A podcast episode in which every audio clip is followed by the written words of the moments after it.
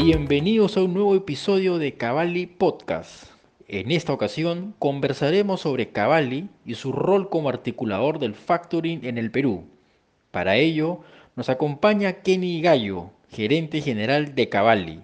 Bienvenida Kenny.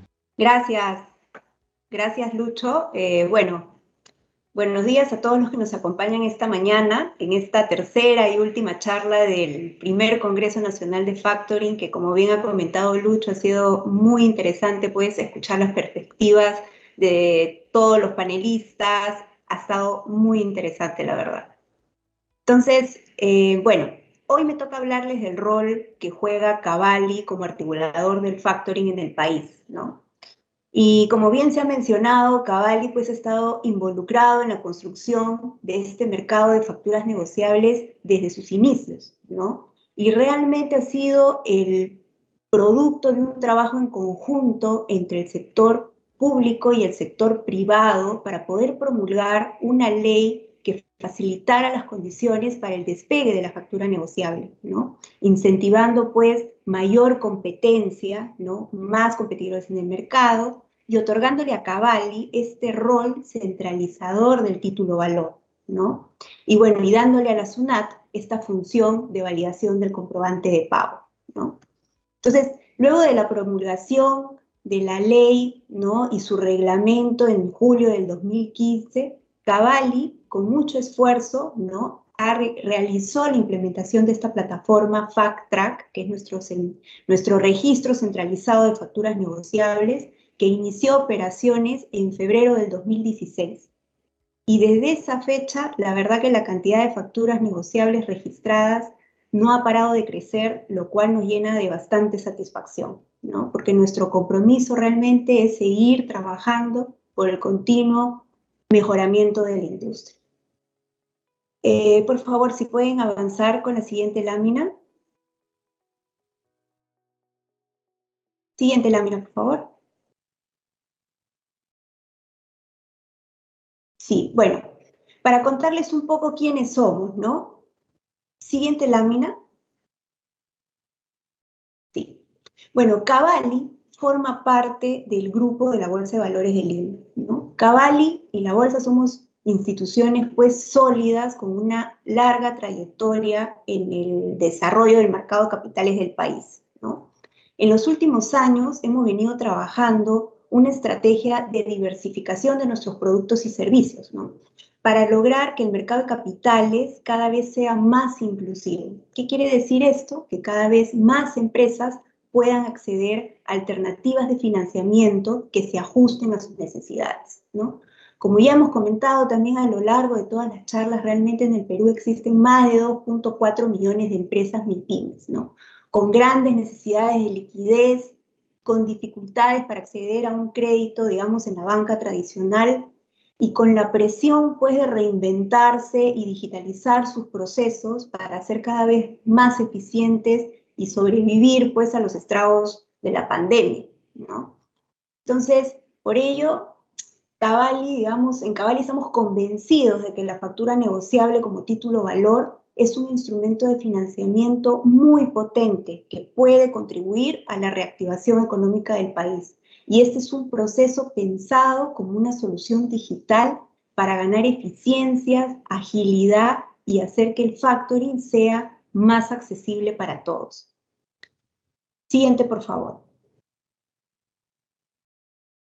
Ahora, aquí comentarles brevemente que recientemente el grupo de la Bolsa de Valores ha pasado por un proceso de reorganización, ¿no? Donde el grupo, de la, el grupo BBL es, digamos, la sociedad que agrupa a todas las empresas, ¿no? Incluida Cavalli, y así también tenemos, pues, la, la Bolsa, Finexo, Valuex y Datatec, ¿no?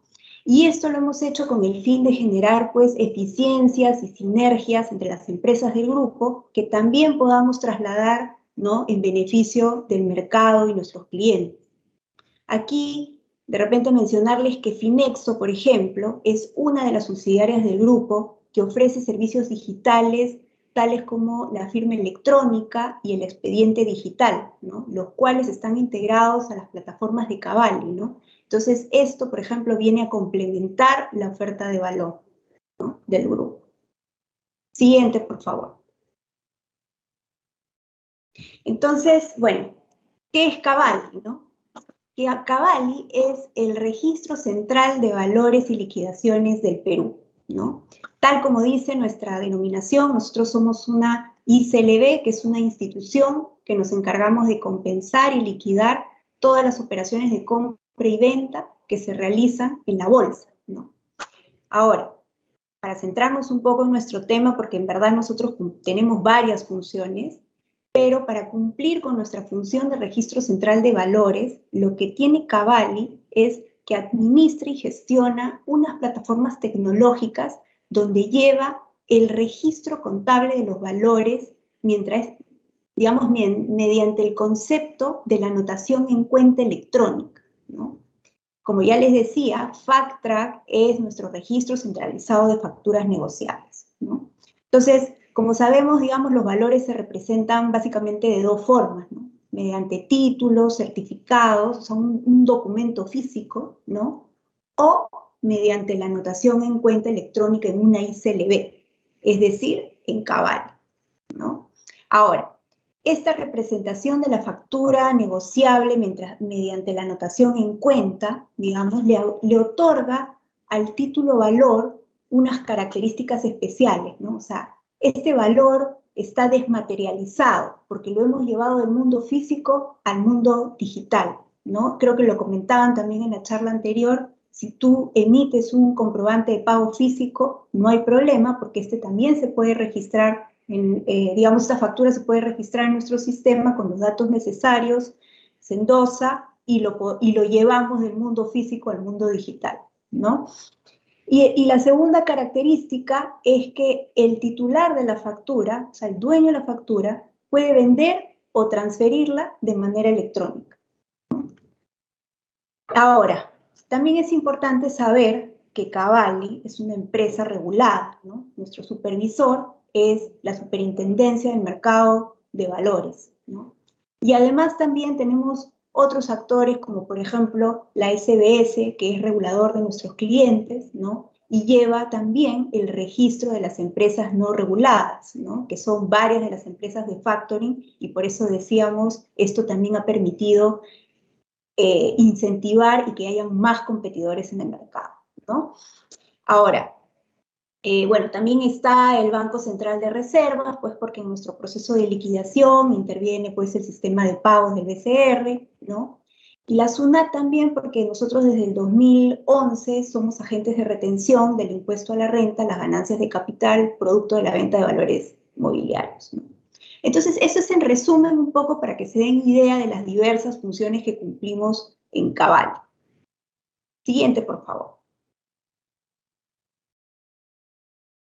Siguiente.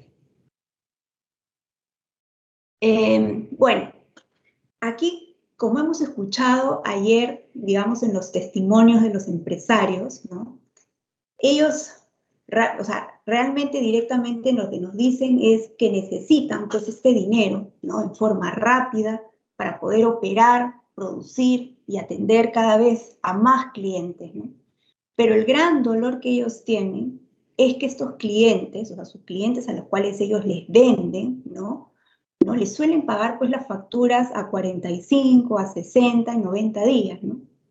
Mientras que el empresario tiene que cumplir con sus obligaciones de pago a fin de mes, ¿no? Pagarle a su personal, pagar los impuestos a la SUNAT. Entonces, bueno, ahí encontramos un, un descalce, ¿no? Y vemos esa, esa necesidad de, de efectivo, ¿no? Siguiente, por favor. Entonces, ahí es donde entra el concepto de factura negociable, ¿no? Que es un título valor que se negocia a cambio de liquidez. Cualquier empresa que emita una factura comercial o un recibo por honorarios la puede convertir en una factura negociable. O sea, no, no, no hay una restricción en su uso, ¿no? Ahora, como se ha mencionado también, ¿no? la empresa de factoring te adelanta este efectivo ¿no? aplicando una tasa de descuento. ¿no? Ahora, estas tasas de descuento suelen ser competitivas ¿no? Y, no se requieren garantías. ¿no? Eh, digamos, porque finalmente a quien se está evaluando para otorgar el, financiamiento es más a tu, a tu cliente, ¿no? Al, pagador, al obligado al pago, que al, micro, al, empresario, ¿no? Ahora es importante eh, también distinguir la diferencia entre una tasa de interés y una tasa de descuento, ¿no? La tasa de interés es lo que te cobran, digamos, los, los bancos o las instituciones financieras en general por darte un préstamo, ¿no? Y esta tasa depende del nivel de riesgo y de las garantías, como les decía, ¿no? Mientras que la tasa de descuento realmente se resta del valor actual de tu factura. Y tú recibes, tú como empresario recibes la diferencia y a que, como les decía, a quien se está evaluando realmente no es a ti, sino a tu cliente, que es el que va a pagar la factura. Ahora, la factura negociable es un título valor que tiene mérito ejecutivo, ¿no? ¿Qué quiere decir esto? Que puedes realizar la cobranza judicial de una manera más rápida solicitando tu constancia de inscripción y titularidad, ¿no? De esto yo les voy a dar más detalle eh, en la presentación, ¿no? Siguiente, por favor. Ahora, ¿cómo funciona el proceso, digamos, a manera general de una operación de facto?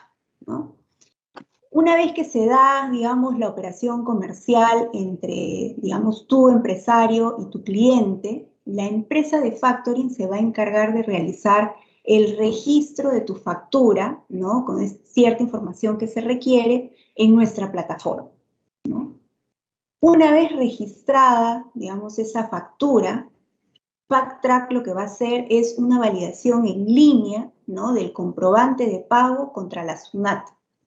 Y si está autorizada, se va a dar el proceso de anotación en cuenta. Luego, lo que va a pasar es que vamos a notificar a tu cliente, ¿no? que es el pagador, mediante un correo electrónico de que ya se ha registrado esa factura y que le debe dar conformidad conformidad o desconformidad, ¿no? Y para ello va a contar con un plazo de ocho días hábiles. Si el, digamos, el pagador no se pronuncia, ¿no? Se va a aplicar la conformidad por presunción. Los motivos de disconformidad realmente se resumen en tres.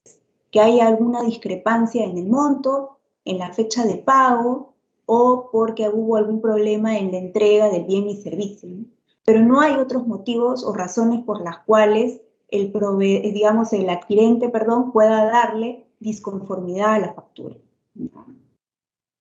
Ahora, una vez que el adquirente, digamos, le da conformidad, ahí es cuando ya se constituye el título valor y se da la operación de factoring, ¿no? Entonces se va a generar este cambio de titularidad, ¿no? La factura se va a transferir a la empresa de factoring ¿no? Y esta va a realizar el desembolso, ¿no? Entonces, a partir de ahí, ya tú como proveedor te olvidas, ¿no? Tú ya recibiste tu efectivo y lo que va a pasar es que nosotros, Cavalli, vamos a, vamos a enviar las notificaciones o alertas de pago, ¿no? Al adquirente para que éste le pague a la empresa de factoring. Entonces, en resumen, digamos, ustedes como proveedores, digamos, interactúan más con las empresas de factoring o las entidades financieras, ¿no? Como, como han visto en el proceso, Cavalli, ¿no? Este, y el registro centralizado de facturas, digamos, está como por bambalinas, pero es una parte fundamental del proceso, ¿no? Y como les decía, ha sido pensado como un proceso seguro, digital, con integraciones que tenemos a disposición de las empresas de factoring de tal manera que hagamos un proceso ágil y eficiente de punta a punta. Siguiente, por favor. ¿Mm? Bueno, aquí para pasar rápida esta lámina, porque yo creo que los beneficios del registro centralizado de factura los hemos mencionado ya este, a lo largo de la presentación. Para el proveedor es dinero rápido, información a través de las notificaciones que se envían desde nuestra plataforma, ¿no? Y en caso de incumplimiento del pago, ¿no? Por parte del pagador del adquirente, ¿no? tenemos la posibilidad pues de solicitar nuestra constancia de inscripción y titularidad para agilizar esa cobranza, ¿no?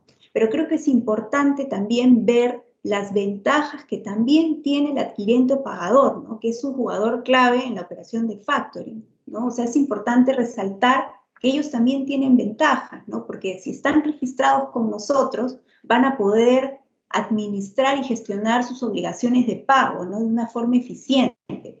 Y además van a recibir las notificaciones para dar la conformidad a la factura, van a recibir también las alertas de pago, ¿no?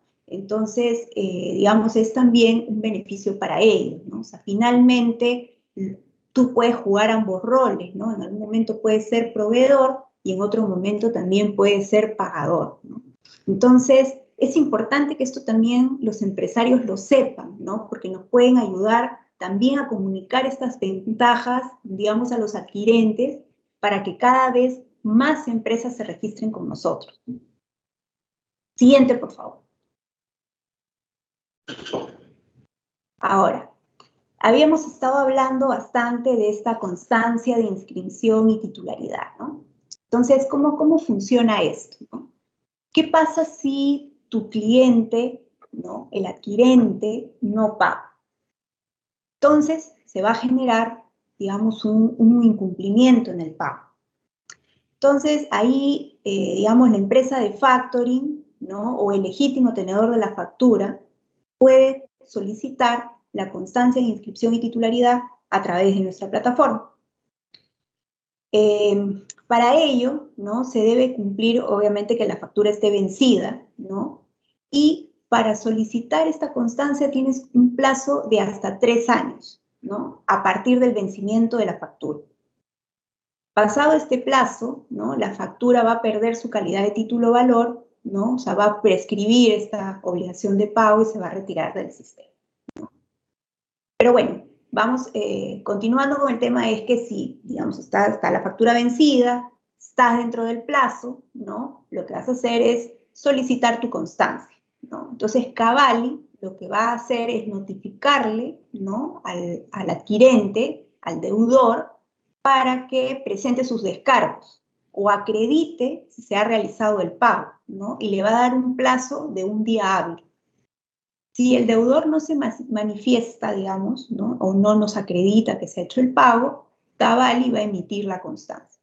Bueno, digamos ahí que todas las constancias que se emiten, ¿no? nosotros las reportamos ¿no? al mes siguiente a la Cámara de Comercio de Lima, ¿no?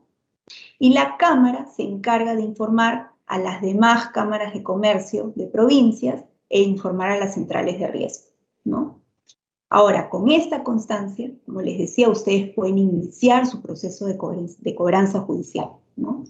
Este, en nuestra experiencia, bueno, en lo que nos comentan los clientes, ¿no? Sabemos que el plazo, digamos, que se maneja para la cobranza judicial son razonables, ¿no? Podrían darse plazos de hasta nueve meses pero tomemos en cuenta que esto es una cobranza vía judicial que generalmente pues suele durar años, ¿no? O sea que esto, digamos, este plazo está, está bastante bueno, ¿no? Eh, además también ahí, bueno, quería aprovechar para contarles, ¿no? Que Cavalli viene realizando como gestiones con el Poder Judicial porque queremos que la constancia emitida, ¿no? Con una firma digital sea aceptada en todos los juzgados, ¿no?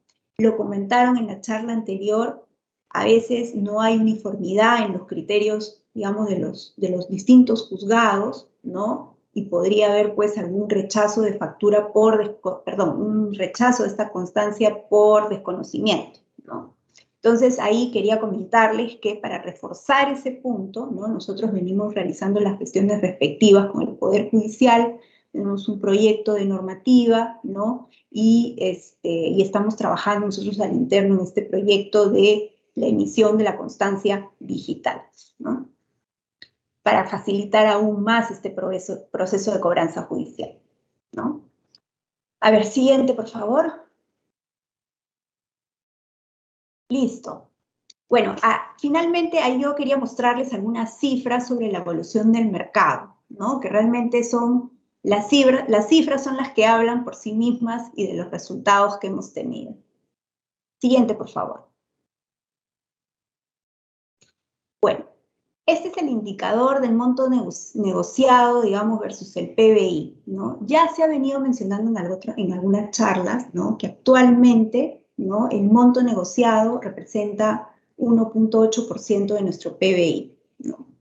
Hemos actualizado, digamos, esa cifra al primer trimestre del 2021 y vemos que tiene una, un ligero crecimiento, ahora representa el 2.2 y realmente pues esperamos que este crecimiento se mantenga, ¿no? Y, y, cada vez tengamos más espacio para este crecimiento, ¿no? También hemos mencionado en otras charlas este comparativo que hacemos con países donde el tema del factoring está muy desarrollado. ¿no? Aspiramos realmente a llegar a porcentajes, por ejemplo, como los que tiene nuestro país vecino Chile, donde el monto negociado representa el 12% del PBI. O sea, que espacio de crecimiento, digamos, tenemos de sobre. Siguiente, por favor.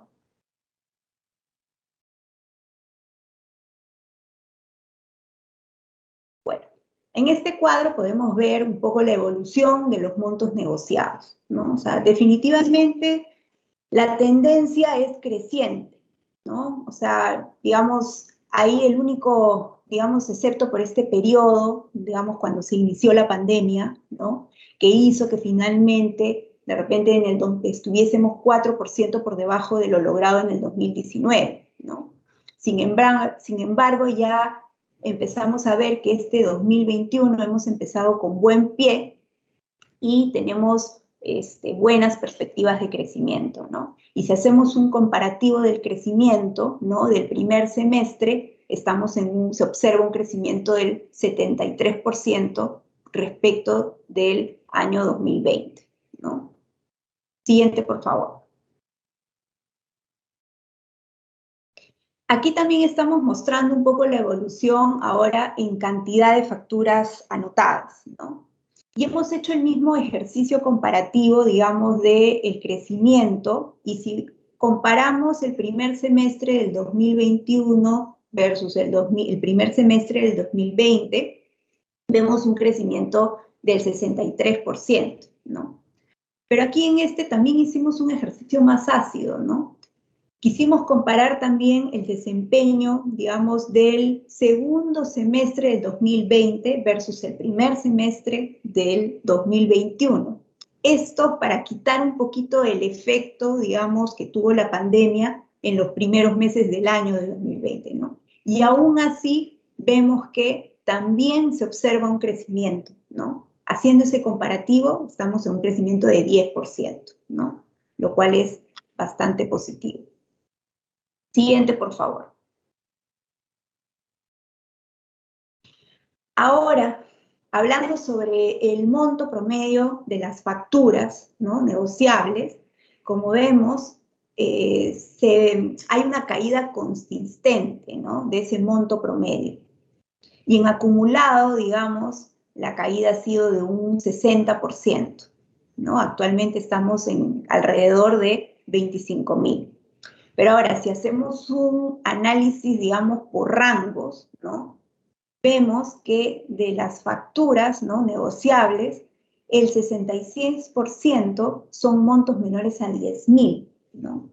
Y este dato para mí es bastante relevante, ¿no? Porque, digamos, eh, es, o sea, rompe un poco ese mito de que solamente se pueden negociar facturas de montos grandes, ¿no? Aquí lo que estamos viendo es que la factura negociable es para todo tamaño. Siguiente, por favor. En este cuadro estamos mostrando, digamos, un poco la distribución del monto negociado por región, ¿no? Y su comparativo con la participación del PBI también por región, ¿no? Ahora, si vemos la distribución, si primero vemos los montos negociados por regiones, ¿no? Lima representa el 88%, ¿no? Y le sigue la región norte con un 6%, ¿no? Entonces, como podemos ver, digamos, la brecha entre Lima, ¿no? Y el resto de regiones es bastante grande. Ahora, si vemos la distribución del PBI, ¿no? Por regiones, Lima representa el 50%, ¿no? Casi el 50%, ¿no? Y el otro 50% se distribuye entre las demás regiones, Entonces, ahí podemos ver, pues, que hay una gran oportunidad de llevar también el factoring, ¿no? Al interior del país y no solamente, ¿no? Concentrarnos en Lima, ¿no? Ahora, ahí comentarles, ¿no? Que Cavalli, ¿no? Digamos, desde inicios de este año venimos desplegando toda una estrategia de difusión del producto, ¿no? Que incluye también aliados en distintos departamentos del Perú, ¿no? Hemos organizado webinars, ¿no? A la fecha casi ha sido como que uno por mes, ¿no? Y en conjunto con aliados como las cámaras de comercio, ¿no? Y hemos estado también con la Cámara de Comercio de Arequipa, de Piura, de Lambayeque, y así queremos seguir contactándonos con más ciudades para dar a conocer este producto, ¿no? que tiene un tremendo potencial. Pero ya desde, desde digamos, con estas cifras podemos ver, pues, el, digamos, la gran oportunidad de descentralizar el factoring. Siguiente, por favor. En este cuadro podemos ver también la participación por tipo de entidad financiera. Bueno, en principio, eh, bueno, la banca, digamos, el sector financiero sigue siendo, digamos, el, jugador dominante ¿no? del mercado, pero también podemos ver que ha habido un aumento ¿no? importante de la participación de las empresas de factoring, ¿no? Digamos, antes, a los inicios, en el 2016, representaban, digamos, el 12%, y ahora, ¿no? Al 2020 ya están en 23%. Entonces podemos ver un gran avance. ¿no? Siguiente, por favor.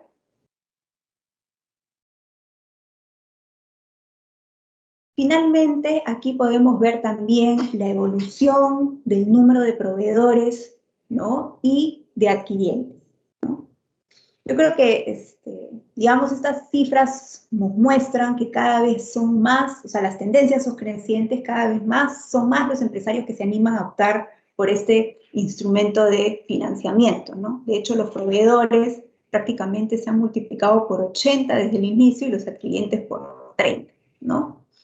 Entonces, eh, yo creo que estas cifras son bastante prometedoras, ¿no? Vemos que pues la, digamos, las tendencias siempre son crecientes, ¿no? Hay mucha oportunidad, ¿no? Y yo creo que si tenemos estos espacios de difusión del producto son súper importantes y aquí, por ejemplo, si tenemos empresarios que nos están escuchando, ¿no?